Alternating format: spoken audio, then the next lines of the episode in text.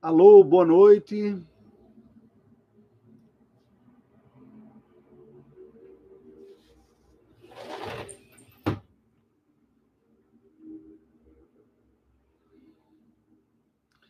Alô, boa noite a você que está acessando agora o canal para mais um encontro nosso nessa live.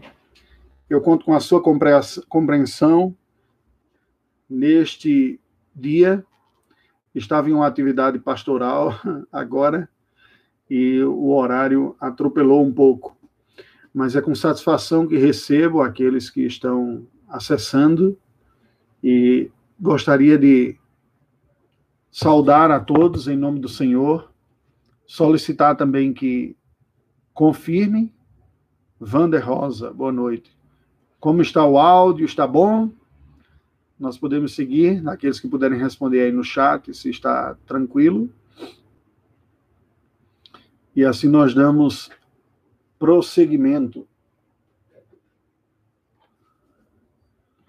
Boa noite àqueles que estão entrando, acessando. Este é mais um momento nosso, mais um encontro de um estudo. Essa live, na verdade, acaba sendo um formato um pouco ótimo. Obrigado, Wander. De palestra, né? É, no entanto, vocês têm a liberdade de apresentarem as suas questões, é, os seus posicionamentos também, suas dúvidas aí no chat, o que nos possibilita também interagir um pouco e buscar responder às questões que são levantadas. Então, eu saúdo a todos em nome do Senhor, dizer que é um prazer, uma satisfação estarmos reunidos em mais uma vez. Vamos orar ao Senhor Deus suplicando o seu favor para o nosso encontro nesta noite. Deus bendito, nós te rendemos graças pela possibilidade que tu nos dás de recebermos instrução da parte do Senhor para a nossa vida. Te agradeço pelos irmãos que estão acessando o canal agora, neste momento, e aqueles que acompanharão este estudo posteriormente. Sobre todos nós, suplicamos a ação iluminadora do teu espírito sobre o nosso coração. Traga, ó Deus, o teu tua instrução acompanhada da ação graciosa do teu espírito para trazer clareza e gerar convencimento em nosso coração das verdades reveladas na tua palavra. Somos dependentes de ti e oramos assim, portanto, em nome do Senhor Jesus. Amém. Graças a Deus, meus irmãos. Na semana passada, nós havíamos ah, anunciado que teríamos um estudo temático sobre a teologia para a vida. Iniciamos uma primeira parte apresentando uma introdução geral sobre a teologia, o raciocínio teológico. Né? Basicamente, nós podemos afirmar que a tarefa teológica é uma tarefa que todo ser humano faz, como dizia o teólogo reformado, um dos mais competentes das últimas décadas, que veio a falecer há poucos anos atrás, do R.C. Sproul, ele falava: todo mundo é um teólogo. Né? Há inclusive um livro dele com esse título. E por que ele falava isso? Porque todo ser humano busca compreender uma narrativa explicadora a respeito de Deus, da vida, do sentido da vida. E quando eu falo de Deus, eu não estou pensando apenas no Deus bíblico, né? Mas essa inquirição e essa atribuição de sentido transcendente, maior, que aponte para a razão da existência e o propósito da existência. E ao relacionar narrativas, ideias, contextos e formular conclusões de significado, se faz teologia. Existem várias teologias, e aí você pode ver teologias em todos quantos são segmentos né, da, da, não só da cristandade, mas das religiões. E dentro do nosso universo, que é o que nós iniciamos o, o estudo, nós temos a teologia cristã, a teologia bíblica. Nós nos identificamos de uma maneira segmentada como cristãos, protestantes, ortodoxos. Né? O que isso significa dizer? A nossa religião é o cristianismo. Nós cremos, conforme anuncia o credo apostólico, é, Deus Pai, Filho e Espírito Santo, Cristo como redentor de pecadores. Somos protestantes porque temos uma compreensão da Escritura como a palavra de Deus e a autoridade final e única regra de fé e prática. Isso define o protestantismo no que diz respeito à Bíblia. Tem outros pontos, mas resumidamente agora nos interessa fazer isso. E ortodoxo, que significa dizer que queremos na Bíblia como palavra de Deus e as os dogmas que afirmamos, as crenças que nós afirmamos, são aquelas que são afirmadas e sustentadas pela cristandade de forma imutável ao longo da história.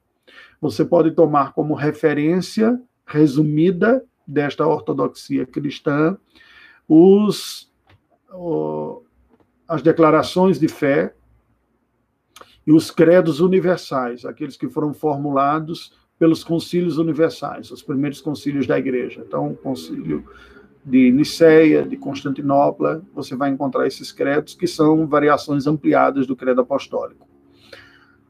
Nós também podemos nos afirmar ou nos identificar de uma maneira mais específica e segmentada como reformados, né?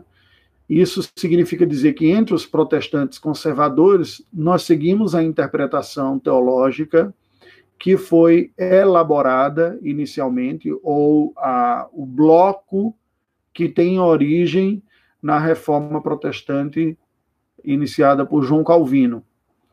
E dela vem algumas tradições que não são uniformes, monolíticas, mas que têm algumas variações. Então, nós podemos ainda segmentar como sendo cristãos, protestantes, ortodoxos, reformados, mais especificamente, estou falando aqui como presbiterianos, e aí nós segmentamos um pouco mais, apontando para as ilhas britânicas que adotaram os símbolos de fé de Westminster. Agora, vale algumas ressalvas aqui. Estes três últimos segmentos são segmentos que compartilham uma visão de mundo comum, de suficiência das Escrituras, o que faz com que nós nos enxerguemos como irmãos em Cristo, crendo que a salvação operada pela graça de Deus, na verdade, do Evangelho é suficientemente comunicada dentro deste mundo né, por ter a Bíblia como palavra de Deus suficiente, ainda que haja diferenças de interpretações em outros aspectos, e aí separando a fé reformada de outros segmentos da fé, e mais especificamente dentro do meio reformado, o perfil presbiteriano de outros, porque nem todo reformado é presbiteriano. Teoricamente, todo presbiteriano, de fato, deveria ser um reformado né? mas não é uma outra discussão que a gente pode ter em algum outro momento.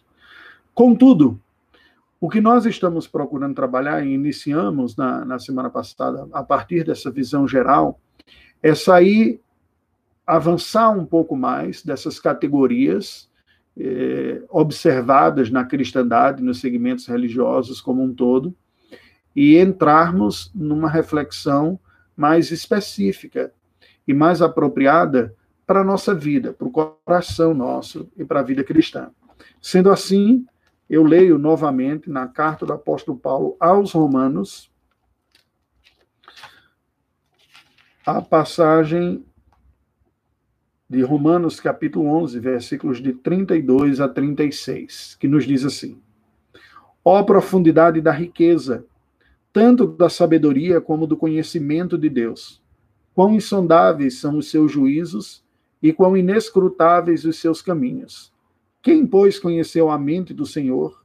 Ou quem foi o seu conselheiro? Ou quem primeiro deu a ele para que ele venha a ser restituído? Porque dele, por meio dele, para ele, são todas as coisas.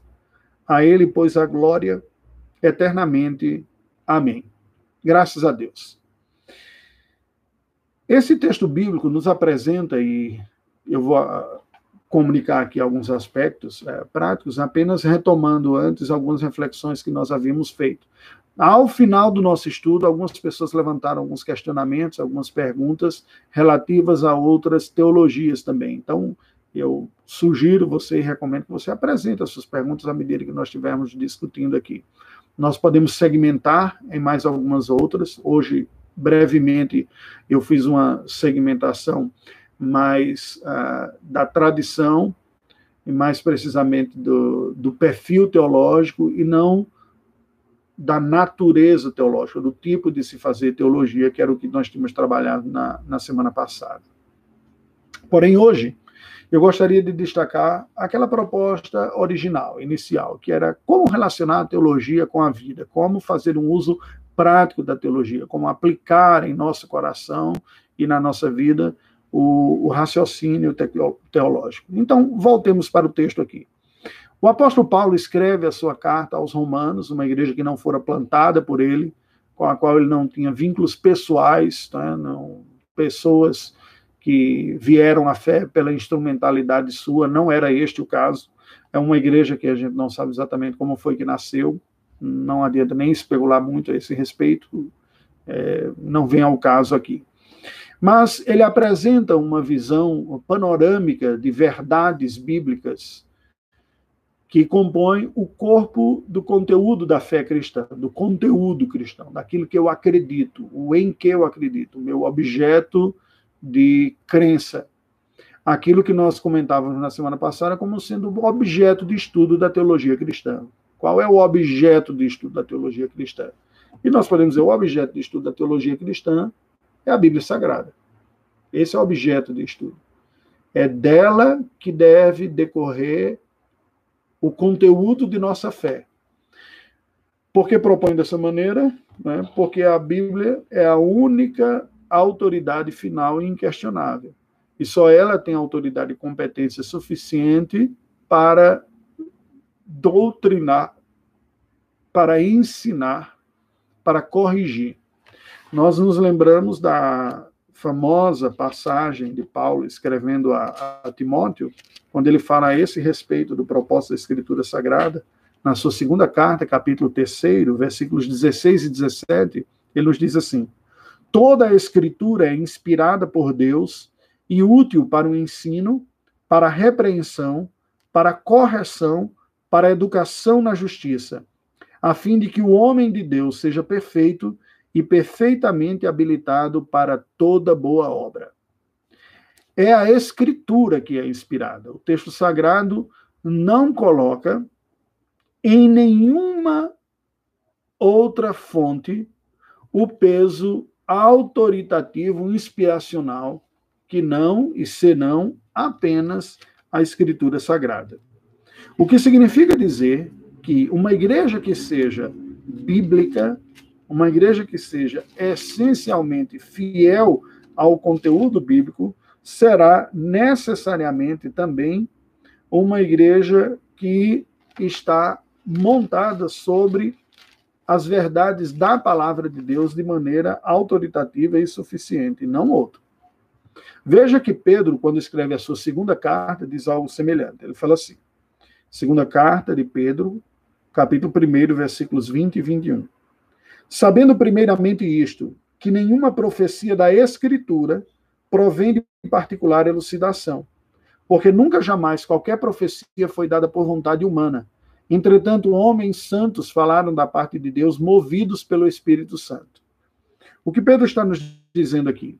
Profecias enquanto falas, enquanto recados, enquanto comunicados, enquanto mensagens dadas em nome de Deus para as pessoas, são inúmeras.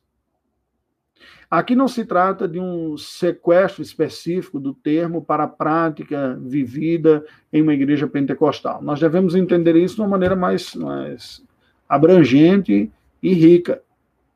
A profecia, como eu explicava na semana passada, é, entrava quando falava de Isaías, falando aos jovens na sexta-feira, né? é, a visão de Isaías do seu chamamento, quando compartilhávamos lá é, também era registrado como oráculo. E você veja que esse termo oráculo não é um termo usado exclusivamente pelos cristãos para falarem da profecia bíblica. Mediadores humanos, pessoas que se apresentavam como porta-vozes das divindades, eram chamados de oráculos na Grécia Antiga.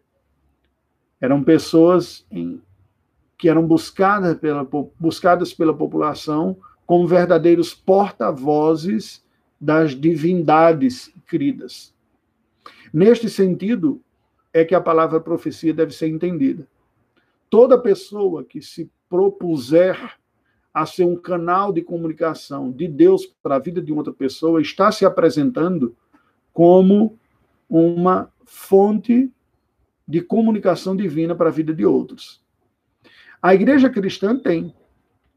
Não apenas porque nós estamos num período especial, mas você vai ver que o Novo Testamento vai falar de profecia, vai falar de julgar a profecia, e aí Pedro está falando isso, da necessidade de nós avaliarmos e percebermos aqui, como ele vai bem nos dizer, que há um tipo especial de profecia, ou seja, um tipo especial de recado que é dado em nome de Deus para os outros, que está acima de todos os outros recados. Se a, o apóstolo Paulo, ao escrever a carta aos Coríntios, falava da importância de se julgar a profecia, de se avaliar e julgar, de que a profecia serve para edificar, consolar e exortar, há compreensão, interpretação equivocada quando as pessoas entendem esse termo inequivocamente e universalmente no Novo Testamento como se fosse o mesmo da Bíblia Sagrada, aquela profecia dos profetas como revelação em primeira pessoa. Diz ao meu povo, diz o Senhor. Não. A profecia é a entrega de uma mensagem em nome de Deus. Como se o conteúdo do que estivesse dito fosse uma mensagem de Deus para a vida das pessoas. Elas podem vir num invólucro mais carismático, com uma crença mais significativa de que Deus está literalmente usando cada palavra dita como verdade absoluta, o próprio Deus comentando com as pessoas, como tem algumas práticas. Mas quando a Escritura Sagrada fala isso, e ensina e orienta a esse respeito, ela não apenas alerta contra o risco de se tomar toda palavra dita em nome de Deus como sendo uma palavra incontestavelmente vinda diretamente da parte de Deus, como ela exorta a que nós julguemos e avaliemos. O que Pedro vai dizer aqui é o seguinte: a profecia da Escritura, ou seja, o texto bíblico, ele e tão somente ele não vem para articular elucidação. O que, é que está sendo dito? Quando os autores bíblicos escreveram o texto bíblico, o texto da palavra de Deus, eles estavam sob uma ação protetora e garantidora do Espírito Santo de que todo o produto do seu escrito seria absolutamente verdadeiro e totalmente assegurado por Deus, que era o que Deus queria que eles falassem. Não havia neste processo, não houve, portanto, no processo da inspiração bíblica, nenhuma contaminação humana. Nenhuma, nenhum registro bíblico foi de tal maneira afetado pelo instrumento humano que o escreveu, a ponto de o resultado ter sido fruto da mera compreensão humana e, portanto, passível de erro, de desvio e de críticas, no sentido de não ser verdade, não no sentido de avaliação. Pedro explica isso dizendo: Nós sabemos, primeiramente, isto, que nenhuma profecia da Escritura, nenhum texto bíblico, nenhuma verdade revelada, nenhum recado dado em nome de Deus para a instrução do povo de Deus veio de particular elucidação, ou seja, veio de particular compreensão veio de uma avaliação, veio de um sentimento, veio de uma percepção natural que todo ser humano tem, mas que, afetado pelo pecado, não é garantia de incontestável verdade. E aí ele explica melhor isso no versículo 21, quando ele diz: Porque nunca, jamais, numa repetição de ênfase que a língua grega suporta, a língua inglesa não, por não admitir contrariedade lógica, mas a língua grega admite o uso da, da dupla negativa como ênfase. Porque na língua portuguesa também, nós também fazemos uso disso. Quando nós dizemos, por exemplo, respondemos a alguém que diz: Você tem algum dinheiro? Ele diz: Rapaz, eu não tenho dinheiro nenhum. Eu não tenho esperança nenhuma de que as coisas possam mudar. Eu não tenho perspectiva nenhuma. Uma dupla negação, logicamente, por um raciocínio meramente matemático, levaria à conclusão da anulação. A negativa da negativa seria a negação. Mas, tanto na nossa língua quanto na língua grega, a, a dupla negativa é um marcador de ênfase. Então, ele diz nunca, jamais, como se nós estivéssemos lendo aqui com um vírgula, né? Uma, até o, o jamais com um aposto. Nunca, jamais, qualquer profecia foi dada por vontade humana. Em outras palavras, não há uma única palavra, não há uma única sentença registrada na Escritura Sagrada que tenha sido dada por mera vontade humana, por pura vontade humana, por simples percepção humana. Entretanto, conjunção adversativa, apresentando uma ideia contrária, homens santos, separados por Deus, falaram da parte de Deus, movidos pelo Espírito Santo. É isso que Pedro está dizendo aqui. A diferença do texto bíblico para outras falas, inclusive dos apóstolos, em outra ocasião, o que faz com que, por exemplo, Paulo repreenda Pedro na sua postura lá junto aos Gálatas, de ter uma atitude dúbia e de mudar de posição, eles resistirem firmemente, face a face, né? Ele vai dizer na carta aos Gálatas. Ou mesmo Paulo, escrevendo em 1 Coríntios 13, nos diz o seguinte, versículo 12. 11 e 12. Quando eu era menino, falava como menino, sentia como menino, pensava como menino. Quando cheguei a ser homem, desisti das coisas de menino. Porque agora vemos como em espelho, obscuramente. Então veremos face a face. Agora conheço em parte, então conhecerei como também sou conhecido. O que, que a palavra de Deus está a nos dizer aqui nestes versículos? Paulo está dizendo o seguinte: da mesma forma como eu experimentei um progresso biológico natural, e todo mundo experimenta, houve um período que eu era menino e eu cresci, já não sou mais menino, eu sou um homem adulto há uma maturidade também compreensiva das verdades de Deus e da vontade de Deus para a nossa vida. Ele diz: quando eu era menino, eu pensava como menino, agia como menino, falando da imaturidade e da capacidade acondicionada em, ao período da sua vida, a sua infantilidade. Mas à medida que se cresce, nós deixamos essa infantilidade amadurecemos amadurecemos nas emoções, amadurecemos fisicamente, amadurecemos na capacidade de tomada de decisões, amadurecemos na nossa teologia, ou pelo menos deveríamos fazer, crescendo na compreensão bíblica. E aí Paulo fala uma coisa, algo muito importante no versículo seguinte. Ele diz: hoje, no presente momento, todos nós cristãos, por melhores teólogos e competentes que sejamos, por mais cheios do Espírito que sejamos, nós não temos uma compreensão absoluta e cristalina de toda a verdade de Deus. Nós contemplamos como por espelho. Vale lembrar que naqueles dias os espelhos não era não eram este cristal, os cristais cromados que nós temos hoje que nos apresentam uma imagem muito precisa refletida daquele que está diante dele. Nos dias bíblicos, os espelhos, quando muito, eram metais bem polidos. Lembra quando você compra uma panela novinha, que você abre e diz, não, como ela está limpinha, bonita, retinha. Tá até um espelho, você vê a sua imagem nela. Lembre-se que essa panela que nós compramos hoje, ela é fruto da indústria, que consegue trazer um plano quase perfeito, sem falhas. E a imagem fica muito boa. Naqueles dias, você não tinha nem a capacidade de cromar, como há hoje, nem de deixar tão plano assim.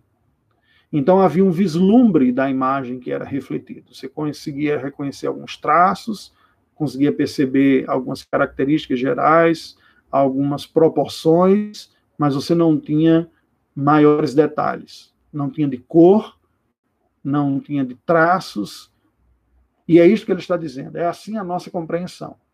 Nós conseguimos perceber traços gerais, escopos gerais, ideias suficientes para reconhecermos as imagens que nos são comunicadas, mas não exaustivamente ao ponto de percebermos todas as nuances e os detalhes.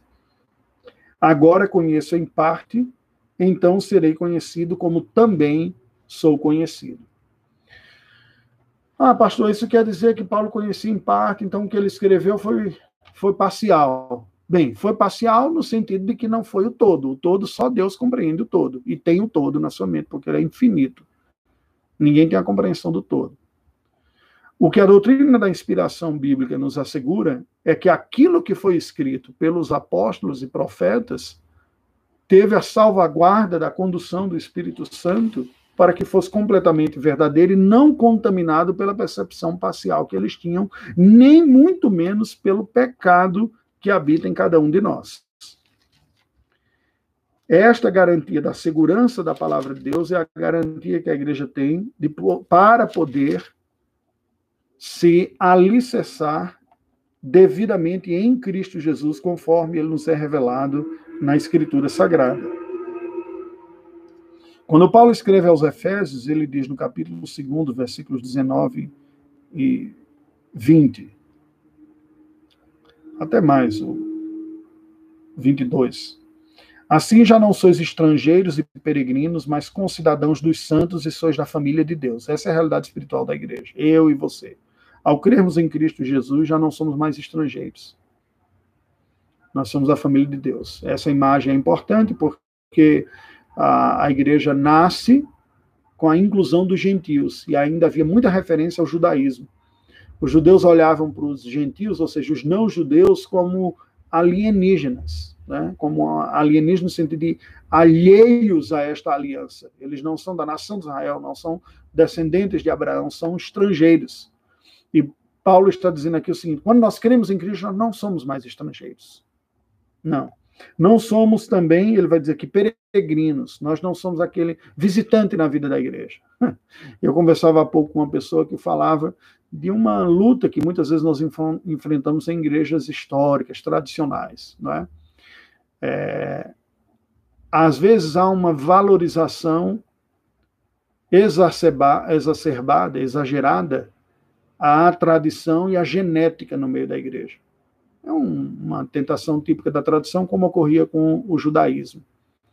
E nesse sentido, os novos podem não se sentir tão igualmente acolhidos e espiritualmente em pé de igualdade, na mesma condição daqueles que são antigos e são de gerações, diferente da verdade bíblica.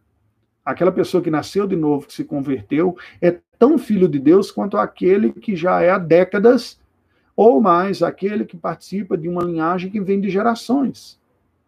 Porque Deus não tem netos ou bisnetos, ele só tem filhos. A sua igreja é composta dos seus filhos. Ainda que alguns desses filhos fossem e são filhos de outros filhos. Mas enquanto não nasceram de novo, não eram filhos, eram estrangeiros. Eram alienígenas, eram inimigos de Deus por natureza nós fomos tornados parte do povo de Deus, e não é de passagem. Somos parte, somos, não somos mais peregrinos. Somos o quê? Concidadãos dos santos e sois da família de Deus. É clara a alusão paulina aqui às imagens do judaísmo, só que agora rompendo com as barreiras étnicas do judaísmo e extrapolando para uma identidade espiritual de fé.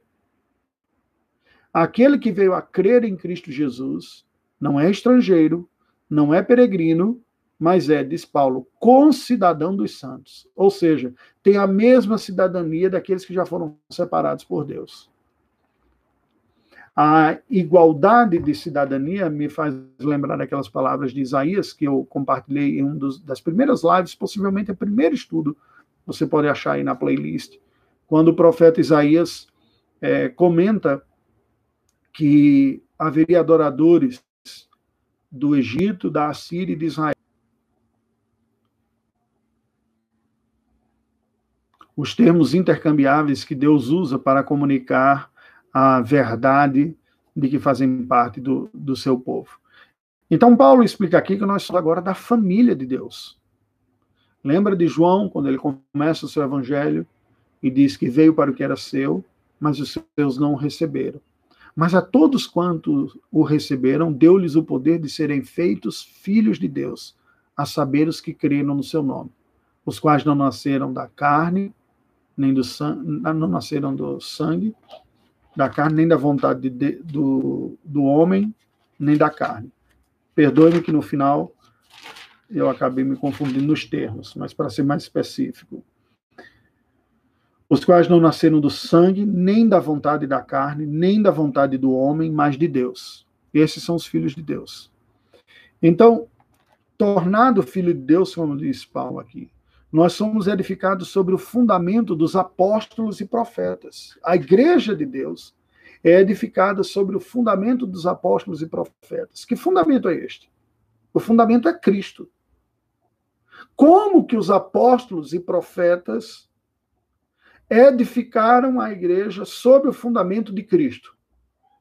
Exclusivamente pela verdadeira palavra de Deus, pela profecia bíblica nem mesmo pelas suas mensagens, nem mesmo pela sua opinião, pelas suas conversas, pelo seu bate-papo, o que tornou inequívoco, inabalável e absolutamente segura a igreja de Deus foi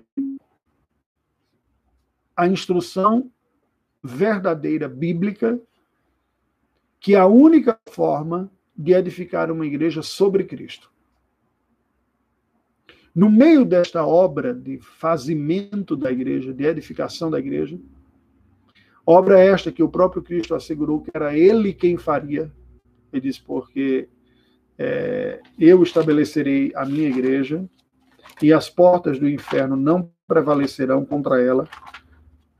As palavras estão registradas nos evangelhos. O Senhor Jesus nos avisa de que haveríamos seria ele Cristo enviaria a igreja como ovelha para o meio de lobos, mas ele fala também: Tu és Pedro, e sobre esta pedra edificarei a minha igreja, e as portas do inferno não prevalecerão contra ela. Cristo assume que é ele quem vai edificar a sua igreja. E edificar a sua igreja sobre ele mesmo. Há uma relação intercambiável e próxima entre Cristo e a palavra. Preste atenção a isso. João usa para identificar Cristo no primeiro capítulo do seu evangelho, assim como no início da sua carta, no primeiro capítulo da sua carta, a palavra logos, que é traduzida em português por palavra ou por verbo. Nós poderíamos ter uma ampla discussão aqui desta palavra logos, eu vou destacar só um aspecto. Logos é uma palavra, é um conceito grego que basicamente afirmava um princípio unificador, ordenador do cosmos, mantenedor da ordem e impedidor do caos nesse do universo, do cosmos, do universo uh, criado.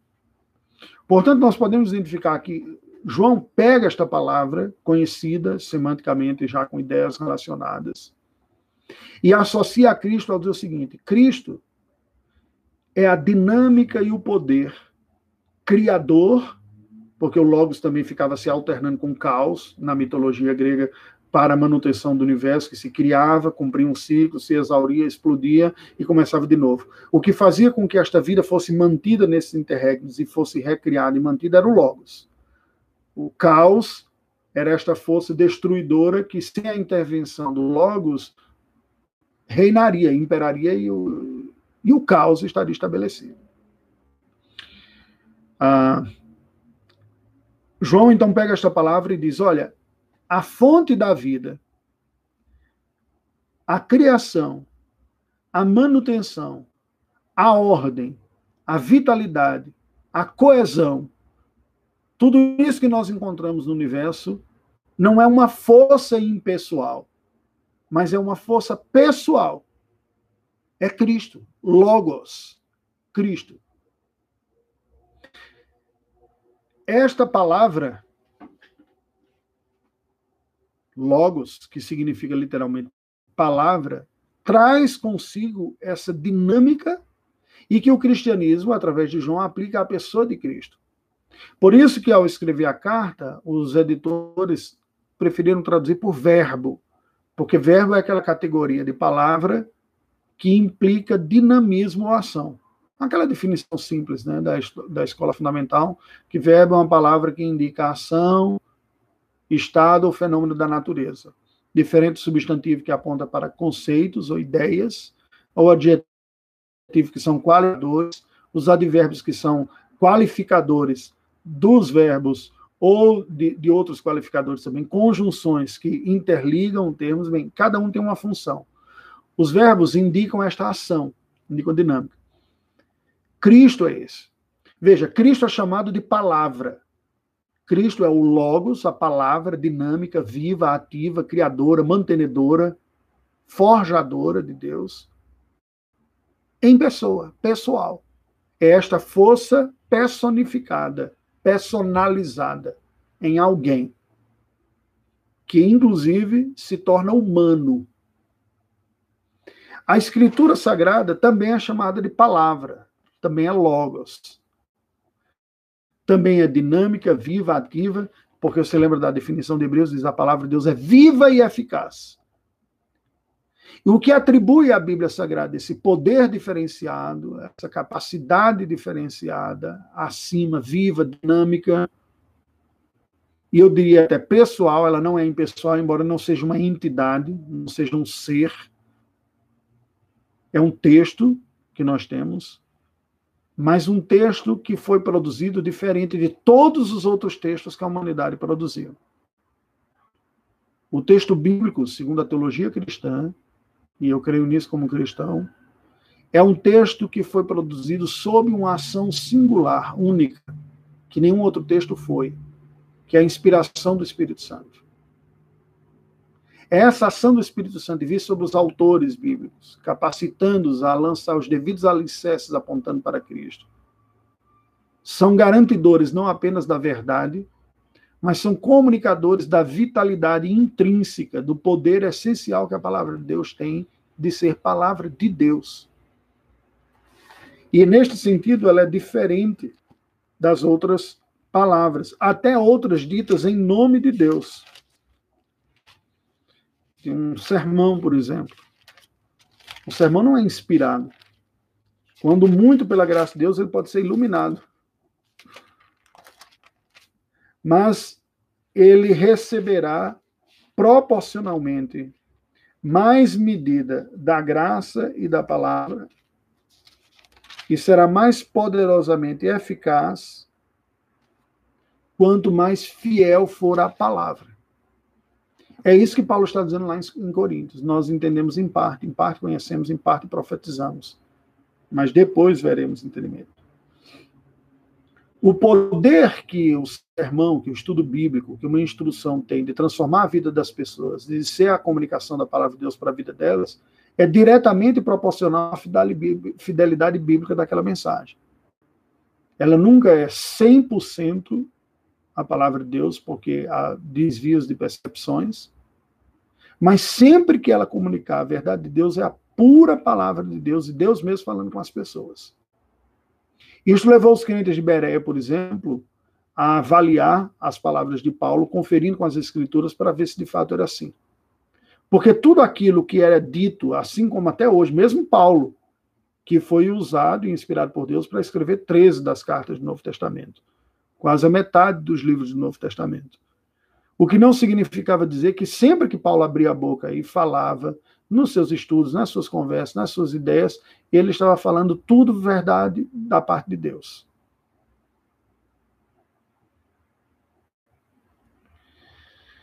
Ele mesmo ia dizer: se nós ou um anjo do céu vier pregar um evangelho que vá além do que tem, temos falado, seja anátema, seja maldito. Ele põe numa condicional, não como uma condicional hipotética, é tanto que ele repreende Pedro em algum momento. É tanto que há uma discordância de interpretação de início. O Concílio de Jerusalém mostra que algumas pessoas entendiam de uma forma, outros de outra. Ele chega a um consenso bíblico. Mas o que está sendo dito é o seguinte: quando Paulo escreveu a carta aos Romanos, a carta aos Coríntios, a Gálatas, Efésios, ele estava absolutamente assegurado pela obra do Espírito Santo de que toda palavra, cada i e tio, cada letrinha, eram exatamente a palavra que Deus queria que eles escrevessem, ainda que respeitando suas características e tudo mais. E sobre este aspecto, quando a nossa palavra é uma palavra fiel ao texto bíblico, se cumpre aquilo que Paulo escreve aos Tessalonicenses na sua primeira carta, capítulo 2, versículo 13. Outra razão ainda temos nós para incessantemente dar graças a Deus. É que, tendo vós recebido a palavra que de nós ouvistes, que é de Deus, acolhestes não como palavra de homens, e sim como em verdade é a palavra de Deus, a qual com efeito está operando eficazmente em vós, os que credes. O que Paulo está dizendo aqui? Entre os tantos motivos de dar graças a Deus pelos crentes de Tessalônica, um em especial ele dava graças. Porque eles ouviam a palavra de Paulo acreditando que era a palavra de Deus e que de fato era. Aí você diz, mas como assim? Isso não parece contradição que você está dizendo? Tudo que Paulo falava era a palavra de Deus, tudo que Paulo falava, sendo bíblico, era a palavra de Deus. E Paulo foi profundamente bíblico em tudo que disse. Todo texto escrito foi bíblico, nesse sentido, claro, é a própria Bíblia, né? Então ela está absolutamente incontestável. Mas há uma maturidade que vai aumentando com o tempo também. Veja a, que o próprio Paulo, quando se converte, rever a sua, a sua teologia, reinterpreta toda a sua teologia à luz de Cristo. Opa, peraí, eu estava perseguindo o Senhor. E ele gasta uns 14 anos para fazer isso. Concluindo esta reflexão, toda a Bíblia Sagrada é a palavra de Deus, desde o primeiro versículo até o último versículo, inspirada e inerrante, sem erro algum.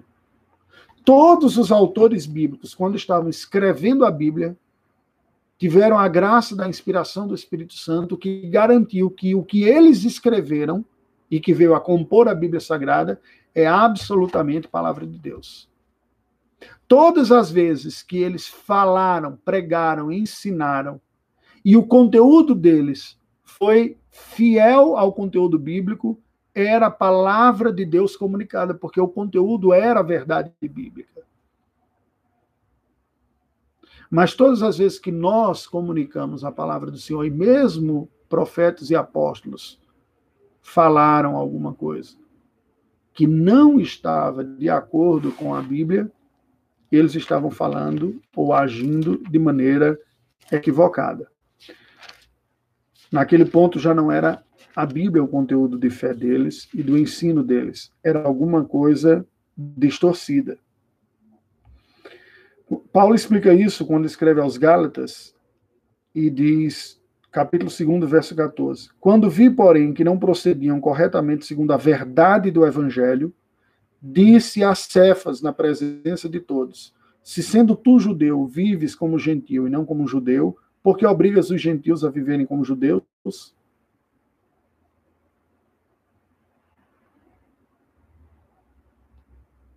Versículo 11. Quando, porém, Cefas, que é Pedro, veio a Antioquia, resisti-lhe face a face, porque se tornara repreensível. Com efeito, antes de chegarem alguns da parte de Tiago, comia com os gentios. Quando, porém, chegaram, afastou-se e, por fim, veio apartar-se, temendo-os da circuncisão. E também os demais judeus dissimularam com ele, a ponto de o próprio Barnabé ter se deixado levar pela dissimulação deles. Tinha uma questão de ordem prática, mas também havia uma questão de ordem compreensível. Queridos, por que, que eu estou falando isso? Preste atenção. A boa teologia é o quê? A boa teologia é o bom raciocínio, é a reflexão, é a análise a conclusão de ensinamentos cujo resultado e cuja conclusão expressa o conteúdo bíblico. Expressam aquilo que está na palavra de Deus. Porque nós podemos refletir, nós podemos orar, nós podemos sinceramente buscar a verdade, mas chegamos a conclusões equivocadas, à semelhança de Pedro. E precisaremos ser exortados por alguém que diga: olha, não está certa essa maneira de ver, não é isso que a Bíblia diz a esse respeito. Mas todas as vezes que nós fazemos uma reflexão séria e bíblica e chegamos à conclusão bíblica, nós estamos lidando com a verdade de Deus, com a própria palavra de Deus ali. E é libertador. E deve produzir vida e alegria e gozo. Não se trata simplesmente de uma questão intelectual aqui. Veja que Paulo, depois que expõe toda essa parte teológica da sua carta aos Romanos, ele conclui com um profundo louvor e adoração. Ele diz: ó, oh, a profundidade da riqueza, tanto da sabedoria quanto do conhecimento de Deus, como insondáveis são os seus juízos e quão inescrutáveis os seus caminhos. Contemplar as verdades bíblicas com sinceridade, com devoção em nosso coração, deve gerar adoração em nós. Um bom teste, agora fazendo de trás para frente, se o uso que nós estamos fazendo da teologia está sendo saudável, apropriado ou não, é qual é o resultado litúrgico ou devocional que a minha reflexão teológica tem produzido na minha vida. Se seus estudos teológicos, seus questionamentos, suas conclusões enchem o seu coração de gozo, de doxologia, de desejo de expressar glória a Deus, ao ponto de você sentir a semelhança de Paulo aqui, e às vezes até parar numa expressão de louvor e adoração, este é o caminho certo, este é o caminho saudável, é a ação evidente do Espírito Santo de que nós estamos trabalhando bem, que você está trabalhando bem a verdadeira teologia no seu coração. Como ele diz, uma profundidade da riqueza. Em outras palavras, está dizendo, gente, essas verdades de Deus são profundas, são riquíssimas, são belas. Quem poderia ter imaginado isso? Quem poderia, o, o homem, na sua capacidade natural, pensado nestas coisas, proposto, proposto estas coisas, ensinado estas coisas? Ninguém seria capaz. Vem de Deus, vem de sua mente, mente infinita, gloriosa, bela Verdades tremendas estão aqui, insondáveis. Nós não conseguimos penetrar completamente o que é dito aqui. E não estaria em nós a capacidade de contemplar estas coisas por natureza. Quem conheceu a mente do Senhor? Quem foi o seu conselheiro? Quem primeiro deu a ele para que ele venha a ser restituído? Nenhum de nós, ninguém. E aí ele conclui essa doxologia da parte teológica, dizendo: porque dele e por meio dele e para ele são todas as coisas. Ele é o criador de todas as coisas, dele são todas as coisas. Ele é o sustentador, coordenador, governador de todas as coisas por meio dele. Se Deus governa, comanda e dirige nações, impérios e reinos e políticos e exércitos, ele também tem um controle, domínio sobre bactérias e vírus. E neste controle e domínio, ele está estabelecendo a sua vontade. Ele tem um domínio sobre os inimigos dele e nossos. Satanás, os demônios, ou inimigos virais. E ele diz: e para ele são todas as coisas e de uma maneira para nós muitas vezes misteriosa, de uma maneira muitas vezes misteriosa, Deus usará o mal e os males para a sua glória e para o nosso bem. Certamente o nosso bem não significa o bem-estar de sensação. Mas sobre isso eu lhe convido para a live de amanhã, amanhã às 20 horas. Eu agradeço a sua compreensão, o seu tempo. Agradeço ter estado conosco até este presente momento, hoje em virtude de uma outra atividade pastoral que eu estava, e acabou que o horário ficou um, um bocado apertado aqui. Mas eu lhe convido para amanhã refletirmos sobre este bom propósito do soberano Deus com todas as coisas na nossa vida. Vamos orar ao Senhor. Deus bendito, nós te rendemos graças pela tua palavra, inspirada por ti, verdadeira. Te rendemos graças pelo teu Espírito que a inspirou e que nos ilumina, porque mediante a ação do teu Espírito iluminadora, nós conseguiremos não apenas entender, compreender o que é dito, mas receber como palavra de Deus é, como autoridade transformadora na nossa vida. E precisamos disso. Precisamos de uma teologia, de uma reflexão bíblica que nos capacite a viver para a tua glória, a te conhecer a reformular nossa vida e a nossa mente segundo o teu querer. Ajuda-nos, Senhor Deus, neste exercício. Em nome de Jesus. Amém. Deus nos abençoe, queridos. Na próxima quinta-feira, nós continuaremos esta série de estudos Teologia para a Vida, parte 3, é, com as, as implicações práticas agora, depois destas verdades que foram ditas aqui. E amanhã você está convidado para ouvir a live que vai falar sobre os soberanos propósitos de Deus para o nosso bem, em todas as coisas também. Foi um prazer estar com você mais uma vez. Deus nos abençoe.